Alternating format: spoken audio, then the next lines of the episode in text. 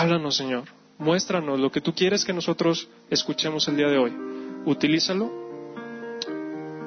para que sus palabras sean palabras tuyas, directamente de tu corazón a su corazón, para nuestro corazón.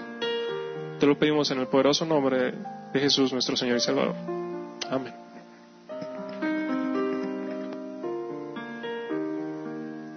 Ok, ya ah, perfecto, ya, ya me escucho.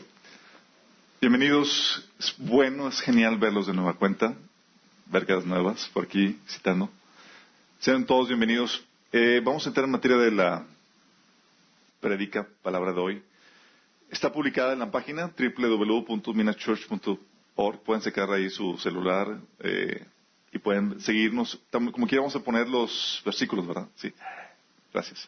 Sí, solamente se lo mando a quemar ropa y, y hacer un trabajo milagroso ahí estos chicos. Bueno, vamos a... El tema de hoy... el tema de hoy es ladrones de la felicidad. Sí.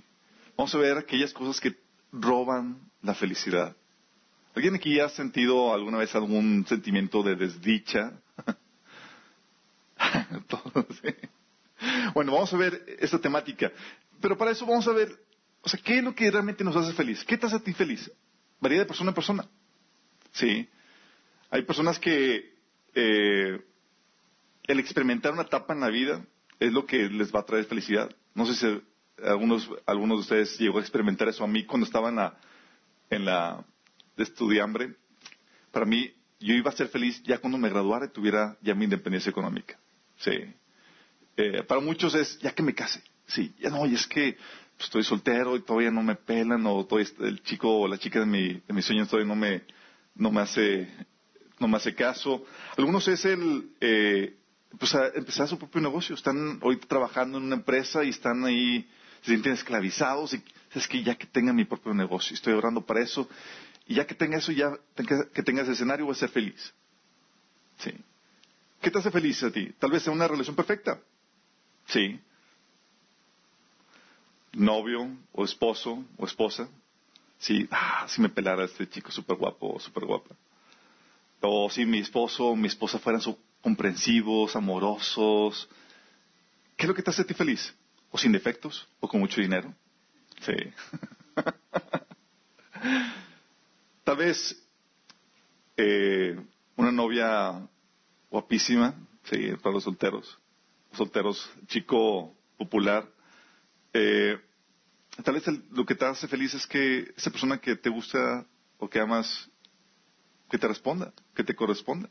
Sí. ¿Qué es lo que te hace feliz? ¿Tus hijos? Cada persona tiene diferente, eh, encuentra su felicidad en diferentes cosas, en diferentes relaciones.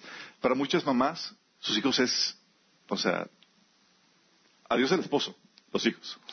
Sí. Para muchos son los hijos. El atenderlos, el tenerlos, el verlos crecer. De hecho, muchas personas ahorita se está dando mucha infertilidad. Eh, viven frustrados porque no, no pueden tener. Y sienten que les roba el gozo, la felicidad porque, porque están batallando con esa cuestión de su vida. Sí. O tal vez los que están recién casados, o los que están por casarse, o los que empezaron su vida económica, tal vez tener su carro nuevo, el carro de sus sueños, o su casa. Sí, como que ya vi la casa de mis sueños. Y va a tener la cocina súper acá, el, el, el vestidor enorme, va a tener todo. sí, muchos dicen que las mujeres, su felicidad depende del vestidor, de qué tan grande es ese, la dimensión ahí de, de eso. Pero para otros también puede ser el éxito laboral. El que también te va. Sí, tu éxito laboral. Lograr la meta o el ascenso que tanto buscabas, la realización del proyecto que tanto, por el que tanto estás trabajando. Sí. Oye, a nadie le gustaría ser un fracasado. ¿Cómo te va a trabajo? Muy mal. O tal vez sea tu comodidad. Sí. Una tarde a solas, sin que nadie te interrumpa, en un, tu sillón favorito, con tu película favorita. Esa vez es tu momento de felicidad, así como que, amor, vete con tu mamá, con tu papá, hoy así como que la tarde libre, llévate a los niños, yo aquí me quedaré solo sufriendo, soñándolos. sí, se es porque hay algo de verdad ahí. Eh, ¿Se imaginan el, escenario, la, la, la, condición en la cual podrías tú decir, wow, si tuviera esto, sería feliz? Tal vez para algunas, de hecho, recuerdo aquí en, la, en mi casa, eh, nuestra felicidad se veía reflejado con la ayuda doméstica. Venía y, wow, todo era feliz, todo estaba en orden. Para algunos es eso, sí. O para otros es tener un cuerpo perfecto. Ahorita con tanto que se da, oye, es que ya la lonjita ya se esparrama. Empiezan aquí con los ejercicios, la superdieta, los smoothies y todo lo que está ahorita en boga. Con tal de verse con Especialmente las chicas como la chica de portada. Los hombres es como que medio nos vale un poco, todavía. O tal vez el operarse, respingarse la nariz, o las operaciones que hay, o la liposucción, o todas esas cuestiones que se ponen, se quitan. O tal vez el ser feliz para ti es ser el chico popular, papá. Sí, recuerdo cuando una vez estábamos, eh, mi esposa y yo íbamos a la iglesia y se nos compuso el carro. Entonces tuvo que agarrar el carro viejito, el, el Mi esposa estaba, oh no, qué vergüenza, qué vergüenza. Porque a veces vivimos eh, eh, esa felicidad en cómo nos ven. Oye, que ser, ser la, pues, la pareja cool, la, la, gente que nos ve, que nos, que quiere ser como nosotros, que tenga, que hablen bien de, de ellos. Eh, tal vez eso es lo que, en eso está tu felicidad. ¿Sí? chiste es que tu felicidad siempre, generalmente la gente lo tiene en un ideal. Sí, si las cosas fueran así, si tuviera esto, si tuviera aquello, si tuviera mi, departamento, si tuviera mi carrera, si tuviera mi profesión, si tuviera algo para ser feliz. La verdad es que la felicidad uno la experimenta, lo siente, cuando siente el amor de Dios llenando las emociones, llenando nuestras necesidades emocionales. Este vacío que realmente tenemos y en el cual buscamos que nos llenen situaciones, cosas, personas, es un reflejo de nuestra naturaleza caída.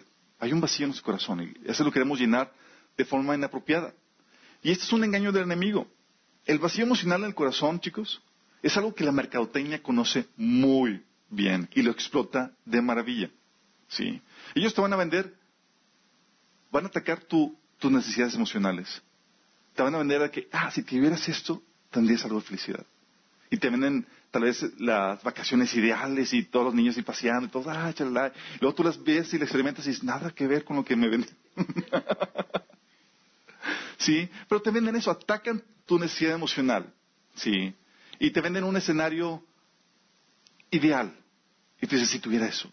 Sí. De hecho, desde pequeños, o sea, los niños ven las caricaturas y ven los comerciales y, papi, quiero esto, papi, y, ya empiezan a hacer su listita y consumismo a todo lo que da. Pero es algo que el enemigo conoce muy bien, de hecho, conoce muy bien y es lo que explota para hacernos doblar rodilla ante los productos, ante el consumismo. Y es lo que decía Jesús, es lo que Satanás quiso hacer con Jesús. ¿Se acuerdan? Jesús, veo que tienes, eres ambicioso. Pues tus reinos van a ser para ti, sí, postrado, te arrodillares y me adorares. Eso viene en Mateo 4 del 8 9. Eh, y luego lo interesante del caso, chicos, es que te hace desgastar tu vida para obtener eso, que tú crees que te va a dar la felicidad. Y cuando lo consigues, encuentras que no te satisface. Como dice Jeremías 2.13, son cisternas rotas. Toda tu vida consumida en, ah, en cavarla y, oh, si tu vida ya tampoco tengo esto, y nada, no te satisface. ¿Les ha pasado eso? Que llega un momento en que tienes una aspiración, un sueño, un ideal, y luego el Señor te lo da y ¡pic! nada que ver, no satisface. Lo interesante del caso es que esto, todas estas cuestiones en las cuales buscamos nuestra felicidad son asuntos o son cuestiones frágiles, inestables, conmovibles. Y son cosas en las que si te lo quitan o se echa a perder, a Dios con tu, con tu felicidad. Nada más imagínate esto. Cuando tú le pones tu felicidad en algo, en una situación, en un ideal, ¿Qué tanto poder no le estás dando a eso? ¿Qué tanto poder no le estás dando? Se puede llegar a convertir en tu ídolo. ¿Has pensado? De eso depende tu felicidad, tu estabilidad emocional depende de eso. Puede controlar tu vida. se puede convertir en tu ídolo. Y lo interesante del caso, chicos, es que siempre que tu felicidad no está ubicada o posicionada en Dios, en tu relación con Él, sino en otra cosa, cualquiera que sea, aún como cristianos que sabemos la teoría, te lleva a ser lo que la Biblia llama amigo del mundo. Fíjate lo que dice Santiago 4 del 4 5. Dice, oh gente adúltera, ¿no saben que la amistad con el mundo es enemistad con Dios? Si alguien quiere ser amigo del mundo, se vuelve enemigo de Dios. ¿O creen que la Escritura dice en vano que Dios ama celosamente al, Espíritu que hizo morar a nosotros? Si te das cuenta de la dinámica aquí, si yo te dice, mientras que tú estás buscando, nada más imagínate, imagínate una pareja en donde tú eres el, esposo o la esposa y tu pareja está, sabes que ya no está a gusto contigo, ya no te ama. Y busca una aventura otra relación con otras personas, porque ya no encuentra en ti satisfacción, ya no te ama. ¿Te imaginas la situación? Qué triste. Lo mismo pasa con Dios en ese sentido.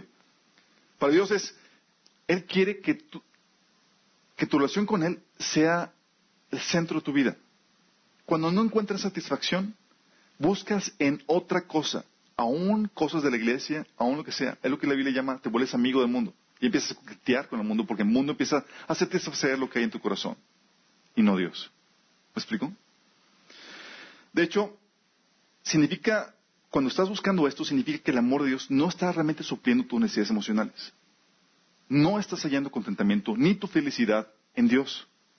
Fíjate lo que dice 1 Juan 2 del 15 al 17. Dice, no amen a este mundo ni las cosas que les ofrecen. Porque cuando aman al mundo, no tienen el amor del Padre en ustedes. ¿Sabes por qué? Es muy lógico. Dice, tienes el vacío, el amor de Dios no te está llenando y por lo tanto, ¿qué estás haciendo? Estás buscando que el mundo te satisfaga ese vacío en, tu corazón. Dice, pues el mundo solo ofrece un intenso deseo por el placer físico, un deseo insaciable por lo que vemos y el orgullo de nuestros logros y, posesiones. ¿Sí te das cuenta cómo el mundo quiere satisfacer ese vacío emocional? por medio del placer, del, del deseo insaciable por lo que vemos y el orgullo de los logros y posesiones. Dice, nada de eso proviene del Padre, sino que viene del mundo. Y este mundo se acaba junto con todo lo que la gente desea, pero el que hace la voluntad de Dios permanecerá para siempre. ¿Sí te das cuenta de la dinámica que, Dios tiene en esto? Dios quiere satisfacerte eso. De hecho, por eso te das cuenta que en, los evangelios, en, la Biblia, tú ves a Dios comportándose ¿Cómo lo pondríamos? Sabemos que Dios es rico, sí. Pero a veces se comporta, ¿cómo se le llaman a esas personas que se comportan no de acuerdo a lo que son realmente? Excéntricos, sí, excéntricos. O sea, tenemos a un Dios rico y manda a su profeta vestido de piel de camello. Sí, como que, Señor, sabemos que los recursos no son problemática para ti. Sí, ¿Y sabes qué hace Dios? Es como si fuera una protesta. Mientras que la gente está buscando así verme bien para que la gente me valore y me, y me aprecie y toda la cosa, Dios no, no, no, no. Es como una protesta de Dios diciendo, no voy de acuerdo a eso. Mientras que la gente busca eso para satisfacer sus necesidades emocionales, eso no es lo que cuenta. Y manda a su profeta en vestido de piel de camello. Sí. O manda a Jesús, no nació en el mejor hospital, o que nazca en un pesebre maloliente. Órale, sí. Y no venía, y, no es como que, wow, eh, los discípulos venían, eran expertos en la ley, catedráticos, eruditos, con todas sus credenciales. No, pescadores sencillos. Las credenciales en lo más mínimo.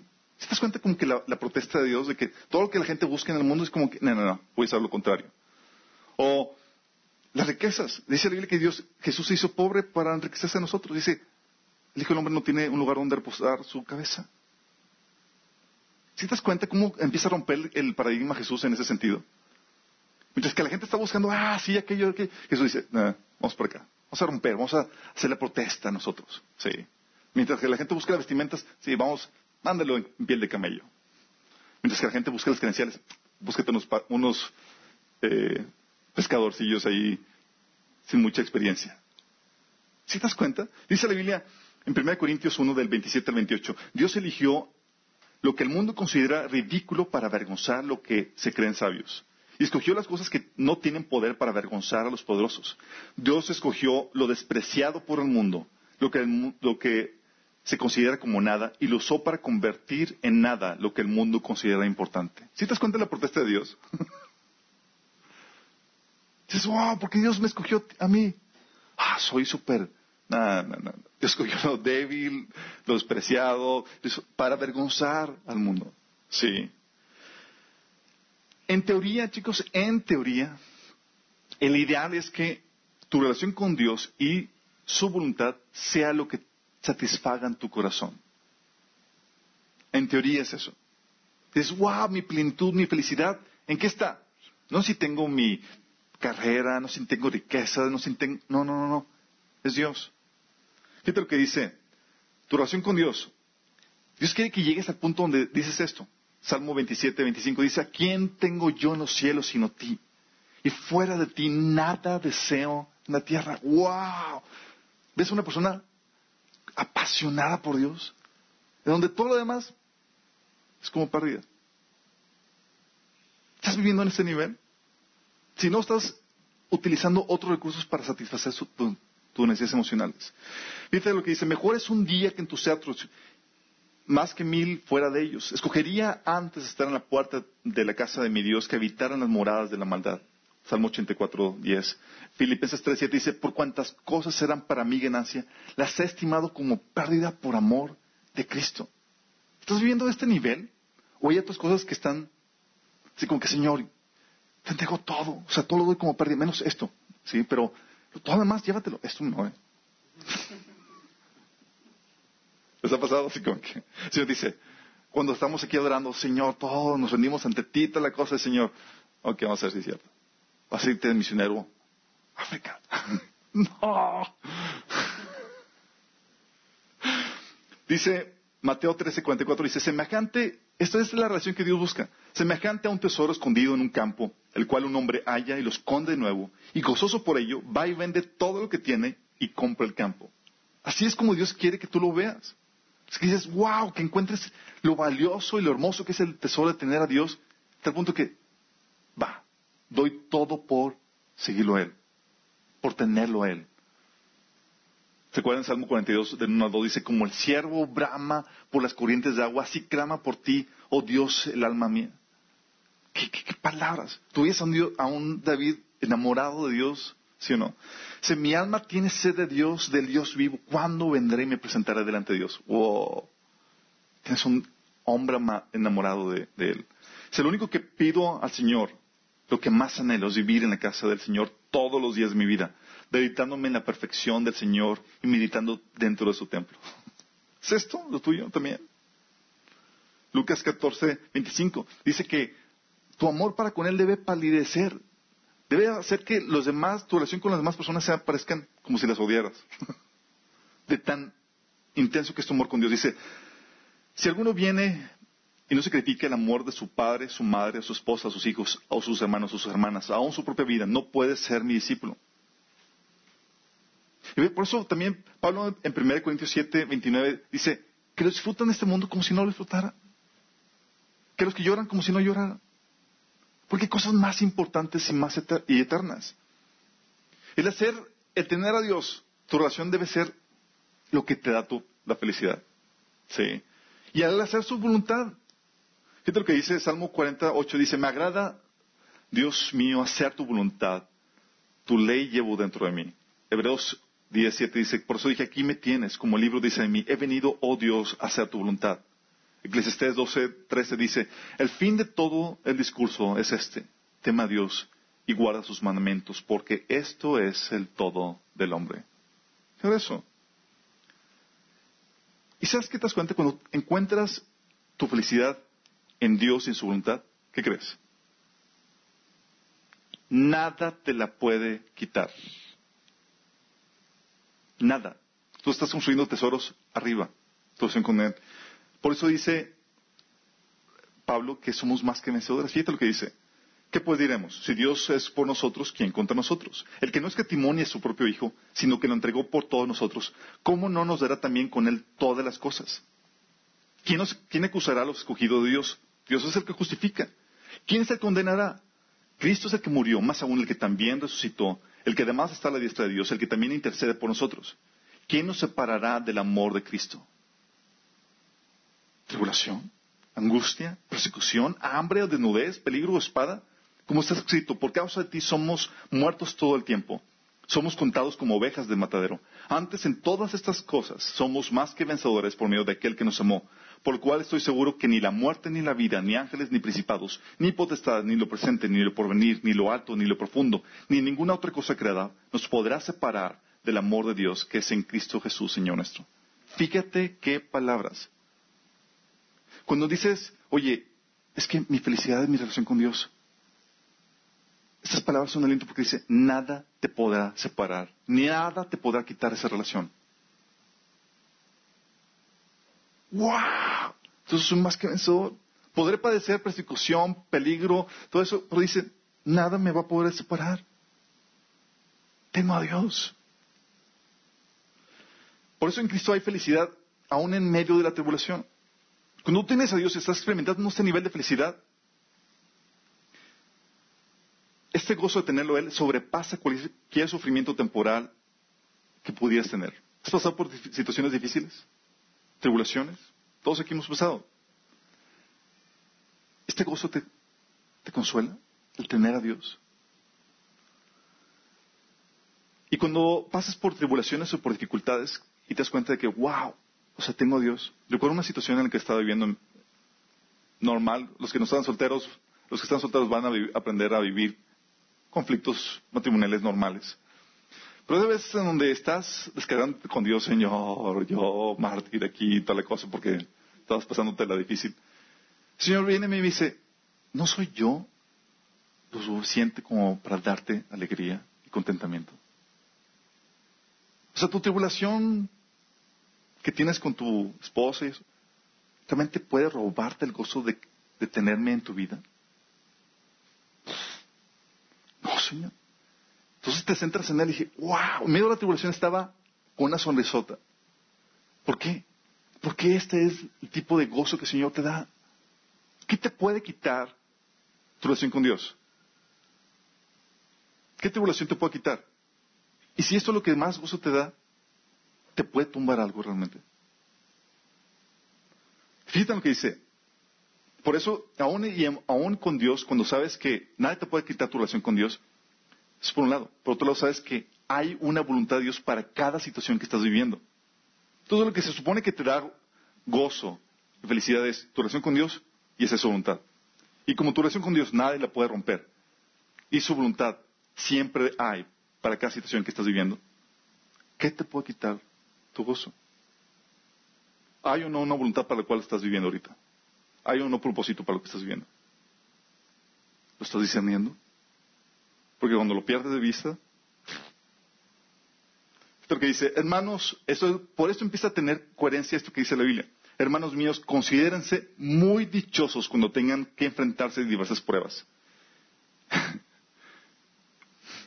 ¿Qué decirles?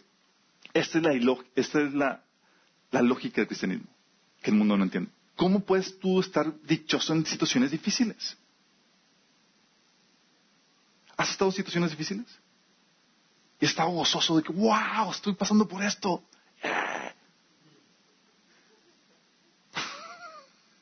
No. Significa que sí te roban tu felicidad. Fíjate lo que dice 1 Pedro 4, del 2 al 13. Dice, queridos hermanos, no se sorprendan de las pruebas de fuego por las que están atravesando, como si algo extraño les sucediera.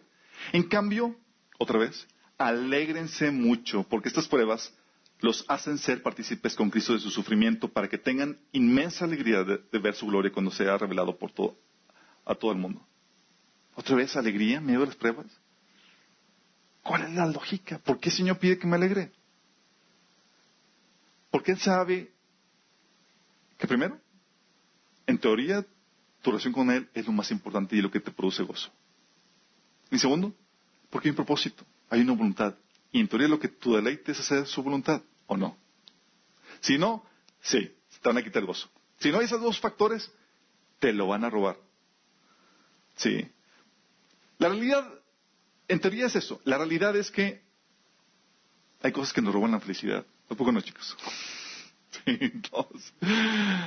Hay cosas que nos roban. Y ese que onda quiero que te preguntes, ¿qué te hace infeliz? ¿Qué te la roba? ¿Qué te roba el gozo? ¿Qué dificultades estás sufriendo y no gozando? ¿Estás identificando? ¿Estás pensando? Así como que el ratón, así como... tengo aquí el expediente 1, expediente 2 y... ¿Hay algo que te roba? ¿Sí lo tienes identificado?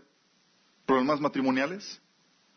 ¿Problemas familiares? Yo recuerdo cuando estaba comenzando mi caminar con Cristo, si algo me robaba el gozo, era mi relación con papá. Me hacía la vida de cuadritos. Sí. Puede ser tu relación familiar, problemas matrimoniales, tal vez problemas laborales. Hay jefes que tienen, son expertos, tienen maestría y doctorado en cómo hacer la vida miserable de sus empleados. Tal vez te toca, te tocó un jefe, sí. ¿Qué te roba a ti la felicidad? ¿Será que el chico o la chica que te gusta no te pela? ¿Les ha pasado así como están con el amor platónico? Y lloras en la noche, y si lloras, Señor, si tan solo. Tal vez es que es económica.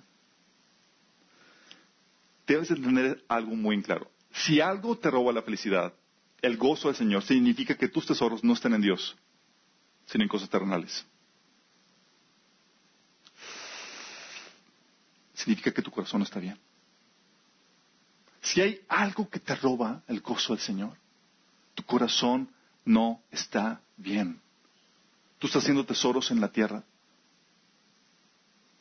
donde la polilla y el óxido pueden destruir, donde circunstancias pueden derribarse, donde los ladrones pueden entrar, donde las personas pueden destruir tu felicidad con cualquier cosa que hagan. Dice Jesús que donde está tu tesoro, ahí está tu corazón. Si tú tienes tus tesoros ahí, en esas cosas, si algo te quita la felicidad, significa que tienes el corazón mal delante de Dios en ese sentido. ¿Sabes lo que Dios te dice? Llegas delante de Dios, estás llorando porque las cosas no están sucediendo como tú esperas. Si les ha pasado, tienes una situación ideal y no no, no, no es. Alguien te la destruyó. Tal vez tu papá, tu jefe, tu esposo, tu esposa. Te están haciendo la vida miserable. Tal vez una situación económica. El Señor viene contigo y te dice lo mismo que le dijo el Cana a Ana. El Cana era el marido de Ana. 1 Samuel 1.8. Te dice, Dios te dice lo mismo que el Cana le dijo a Ana. ¿Por qué lloras? ¿Por qué no comes? ¿Por qué está afligido tu corazón? ¿No te soy yo mejor que diez hijos?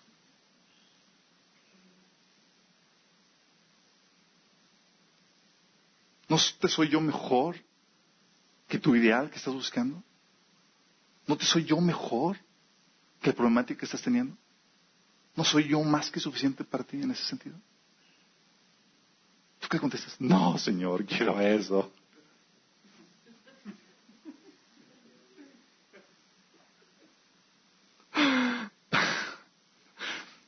Cuando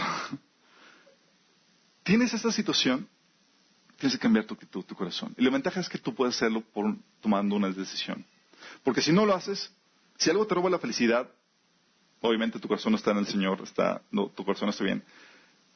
Pero depositar tu felicidad o querer llenar tu vaso en cosas terrenales, siempre va a producir conflictos y toda obra de la carne. Hermano, ¿sí? Va a cocinarte eso. ¿Por qué? Porque estás queriendo defender una situación, un ideal indefendible. No lo puedes defender. Y peleas y buscas y haces todo para manipular, todo para tener tu ideal. ¿Les ha pasado? Yo recuerdo cómo trataba de manipular a mi papá para que me hiciera las cosas que yo quería y tener mi felicidad. Pero me para firme. Yo, chale. Podía hacerlo con mi mamá, con mi papá. Fíjate lo que dice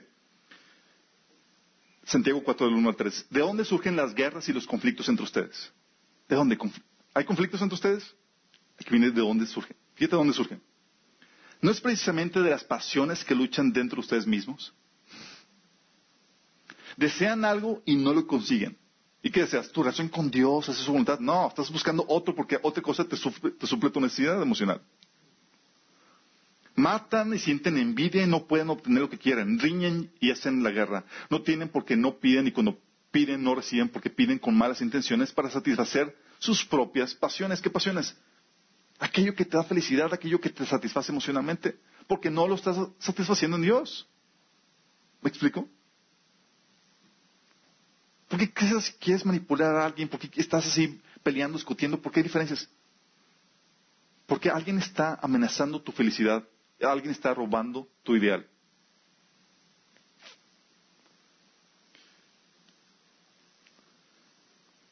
Luchas por obtener y mantener y defender aquello que, hace aquello que te hace feliz.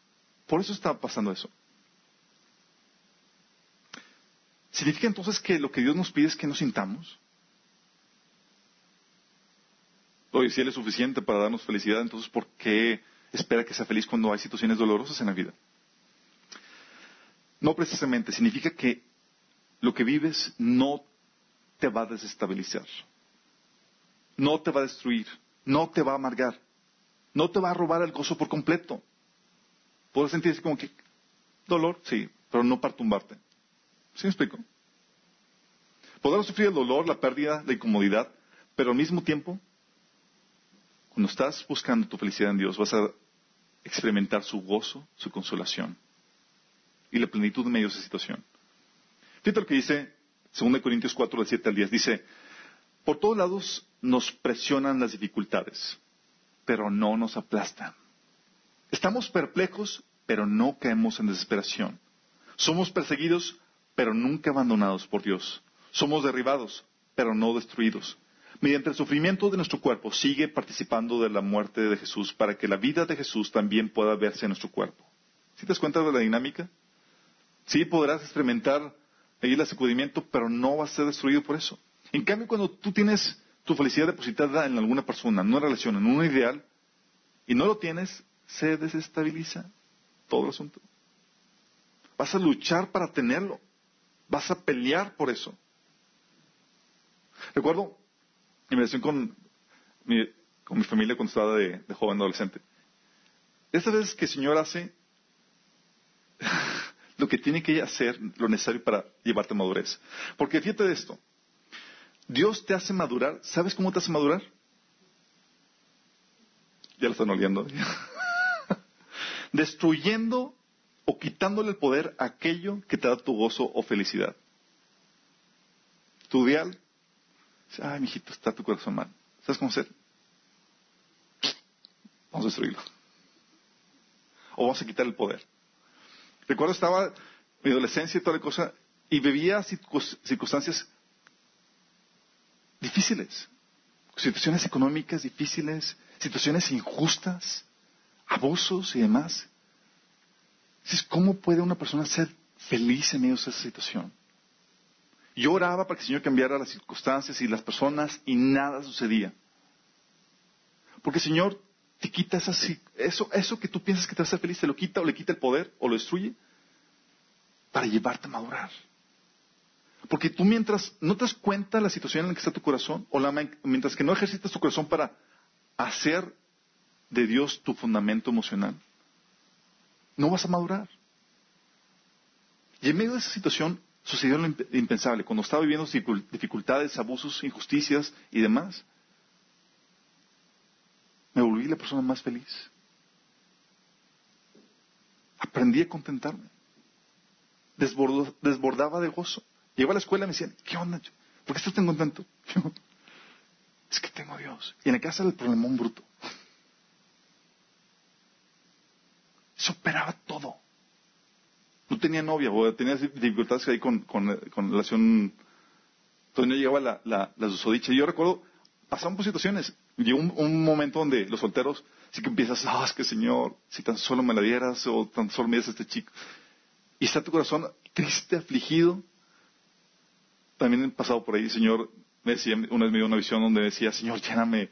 Y venía el vaso, como decía la etiqueta novia.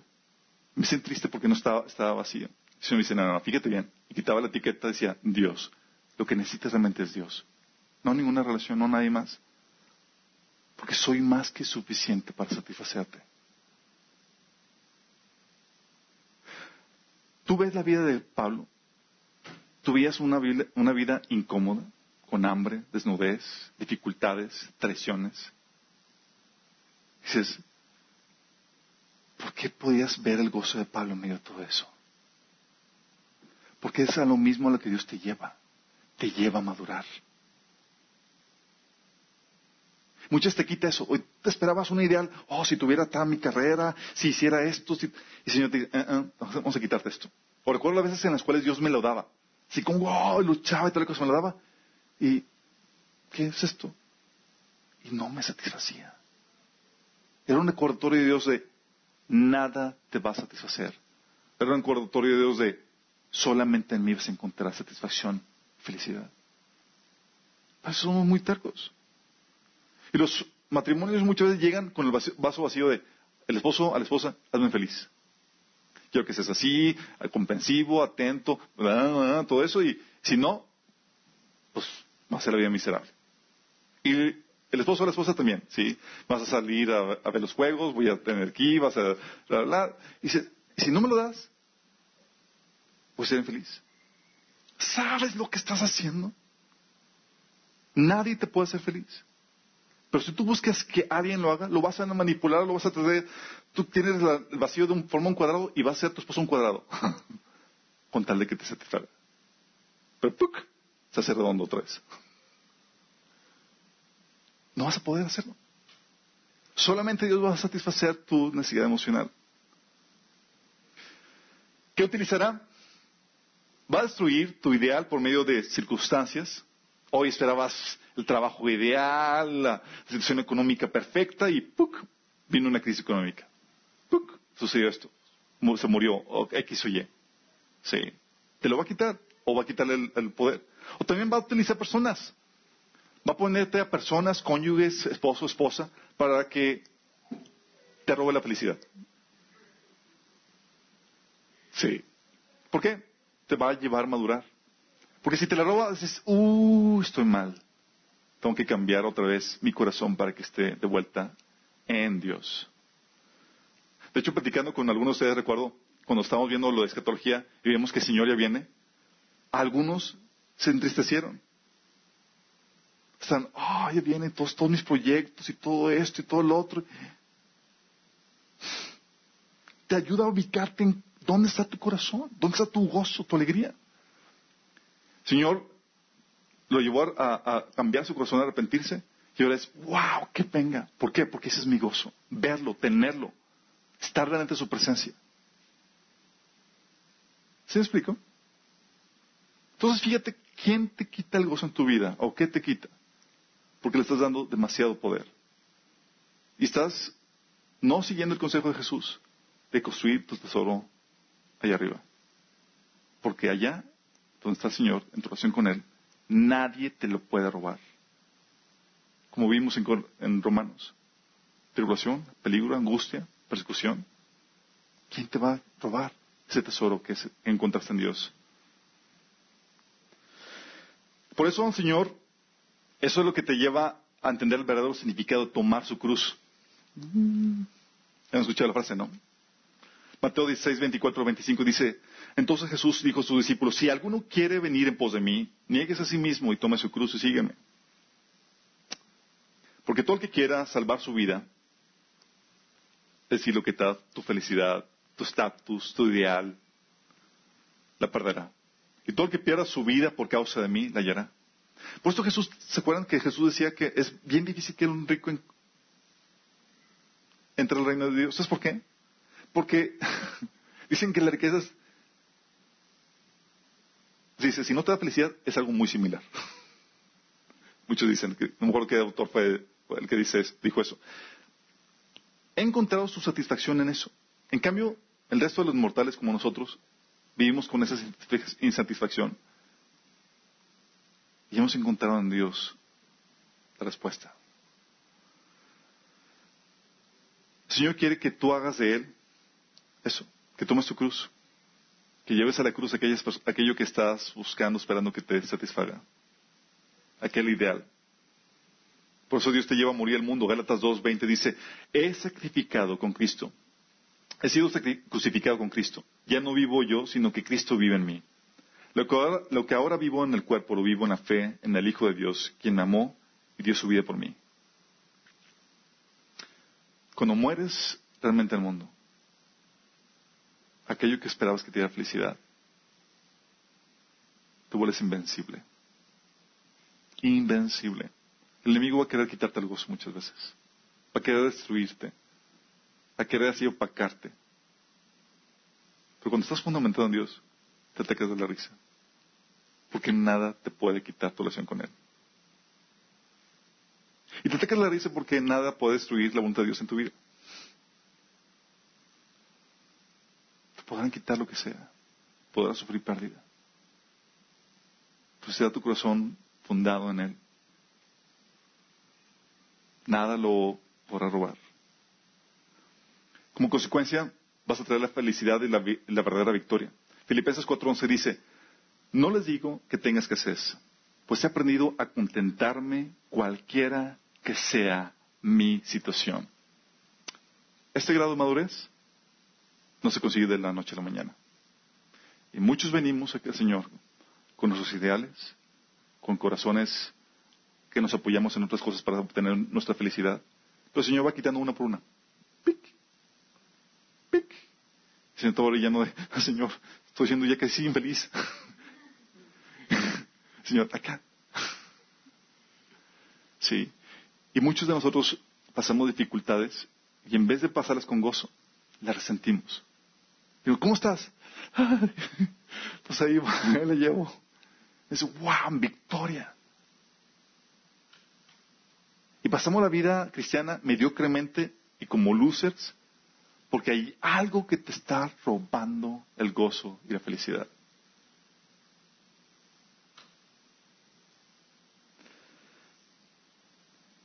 Juan 16, 33 dice, les he dicho todo esto para que tengan en mi paz. Aunque en todo el mundo, aunque en el mundo tendrán muchas pruebas y tristezas, anímense, porque yo he vencido al mundo. Juan 16, 33. ¿Hay algo que te ha robado tu felicidad? ¿El gozo? ¿Le has dado a alguien el poder para que te lo robe? ¿Lo has depositado en alguna circunstancia? Ideal. En una relación ideal. Si no te llama que te arrepientes. Tal vez ni siquiera has hecho del Señor tu gozo, tu felicidad. Y sigues buscando que el mundo te llene. Si el Señor no es el centro de tu vida, quiero hacerte un llamado que le entregues tu vida al Señor. Dice el Señor que nada te podrá satisfacer, pero los que creen en Él, de su interior fluirán ríos de agua viva. Hablando de la plenitud, de la llenura que Él te ofrece. Pero tienes que estar dispuesto a morir el mundo, a dejar de luchar por aquello que el enemigo te ha vendido como tu felicidad. Pero estás cavando ahí tu cisterna rota. La terminas y no te satisface. El Señor quiere satisfacerte. Él no es una cisterna rota. Él es, son ríos de agua viva. Si quieres, puedes aceptar ese regalo de la vida eterna. Entregarle tu vida al Señor. Comenzar una relación con Él que te satisfaga. Si quieres hacerlo, una pequeña oración ahí. Te entrega, puede llevarte a obtener esto. Si tú no lo has hecho, ahí con los ojos cerrados, dile, Señor Jesús, día de hoy me arrepiento de mis pecados. Te pido que me perdones y que me salves. Yo quiero que satisfagas mi corazón. Quiero que me des a tu Espíritu Santo. Quiero que me llenes. Que me des esa vida en abundancia que tú me has prometido. Yo, recibo tu salvación y esa promesa de tu Espíritu. En tu nombre. Amén. Tal vez tú estás en una situación donde algo te robó el gozo. Alguien te lo robó. Hubo un ladrón de tu felicidad. El Señor te está diciendo, arrepiéntete. Porque tú estás haciendo tus tesoros en lugares donde te los puedan robar. Quiero ir con los ojos cerrados. Le pides perdón al Señor. Pídele perdón al Señor porque le diste el poder a algo a alguien para hacerte feliz. Caíste en el engaño del enemigo. Y tal vez en tus intentos has querido manipular circunstancias, situaciones, personas. Has peleado, luchado por obtener algo que el enemigo te engañó que puede darte la felicidad. Señor, perdónanos. Porque a veces nuestros corazones se desvían, Señor. Porque hemos hecho de personas, de circunstancias, de ideales, nuestra felicidad, en vez de ser a tú, Señor. Te pedimos que nos ayudes a cambiar nuestro corazón, Señor. Y el día de hoy tomamos la decisión, Señor, de amarte a ti sobre todas las cosas, de buscarte a ti y buscar en nuestra relación contigo, Señor, esa felicidad que solamente tú das, Señor. Esa plenitud, esa llenura que solamente tú das. Señor, hoy renunciamos a todos aquellos ídolos, Señor, a todos aquellos ideales que nos han ofrecido felicidad ficticia, un gozo ficticio, Señor. Y nos reconsagramos a ti, Señor buscar tu voluntad, a buscar esa intimidad que satisface, Señor. Queremos decir como David, Señor, fuera de ti, Señor, nada deseamos en la tierra. Tu presencia es más hermosa que cualquier cosa, Señor. Amén. Chicos, es en la tarde se comienza la festividad de la, fiesta de las trompetas, Rosh Hashanah. Es una festividad judía